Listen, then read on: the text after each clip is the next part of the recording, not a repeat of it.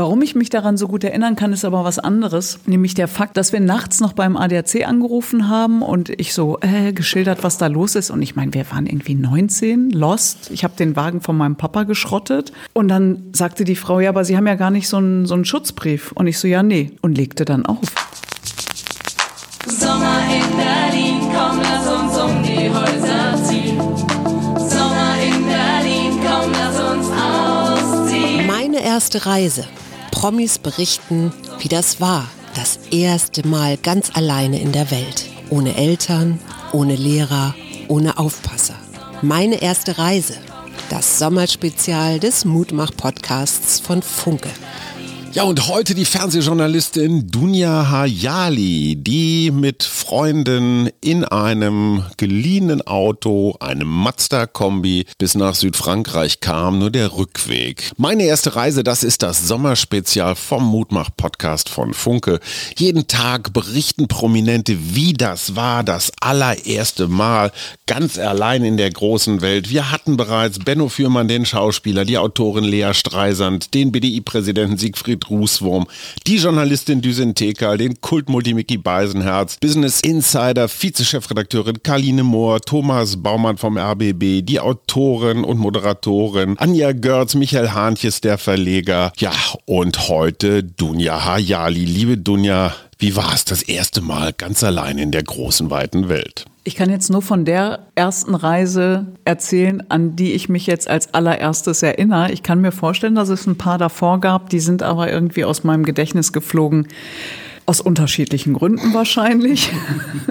Aber wir sind nach dem Abitur tatsächlich mit, ein, mit, einer Gruppe von Freunden quer durch Europa Richtung Südfrankreich gefahren, hatten da auch wirklich eine tolle Zeit. Ich habe den Wagen damals von meinem Papa bekommen, so einen alten Mazda Kombi, der war super, da passte ja viel rein.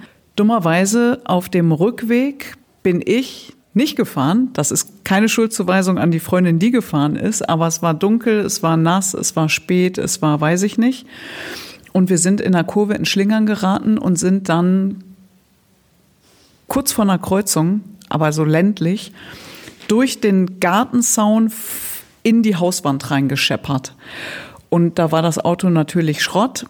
Zwei von uns, die im Auto waren, konnten allerdings mit den anderen Kumpels wieder zurückfahren, also weiter Richtung Deutschland. Und die Freundin und ich sind dann lustigerweise bei den Leuten geblieben über Nacht, denen wir den Zaun und ein bisschen auch die Mauer geschrottet haben. Warum ich mich daran so gut erinnern kann, ist aber was anderes.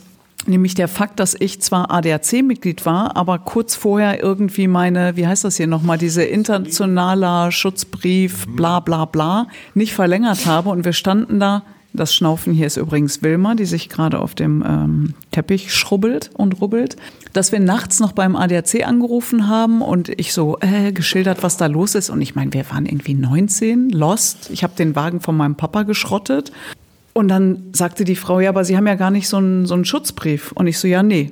Und legte dann auf. Und ich dachte wirklich, äh, wir sind hier in der Pampa. Ich keine Ahnung, wo oben und unten ist und wie wir jemals nach Hause kommen, geschweige denn, wie ich das meinem Papa erkläre. Da habe ich meinen Papa angerufen und gesagt, Papa, da ist was passiert. Und mein Papa, muss ich sagen, in der Sache super cool. Immer die erste Frage, ist dir oder irgendjemandem was passiert? Ich so, äh, nee okay, kein Problem, den Rest kriegen wir irgendwie geregelt. Ich dann nochmal beim ADAC angerufen, ich habe gesagt, ich versuche das nochmal. Der zweite Anruf führte auch nicht zum Erfolg. Es wurde zwar nicht direkt aufgelegt, aber wieder gesagt, Sie haben diesen Schutzbrief nicht, Sie müssen alleine zurechtkommen. Ich hoffe, dass sich das heute geändert hat, dass man auch ohne Schutzbrief irgendwie Hilfe vom ADAC bekommt, insbesondere wenn man Mitglied ist. Aber jetzt will ich auch kein ADAC-Bashing hier betreiben.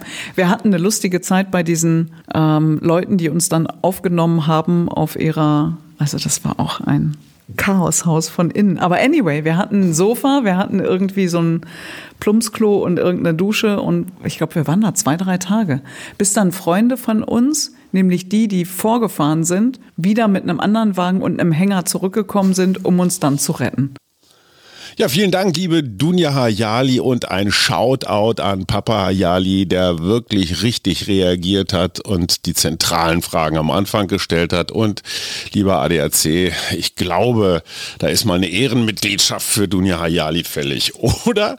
Ganz herzlichen Dank dafür. Morgen hören wir Tristan Hawks, den Trendforscher, der sich gleich ein ganzes halbes Jahr ans andere Ende der Welt verabschiedet hat und was er da gelernt hat. Das wird der er uns berichten. Meine erste Reise, jeden Tag viel Spaß, Unterhaltung und mutmachende Geschichten. Bis morgen, bis dahin und tschüss.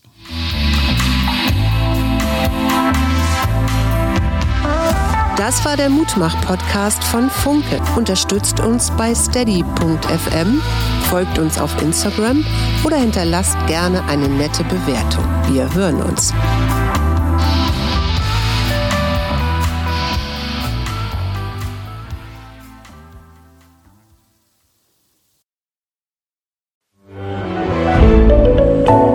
Podcast von Funke.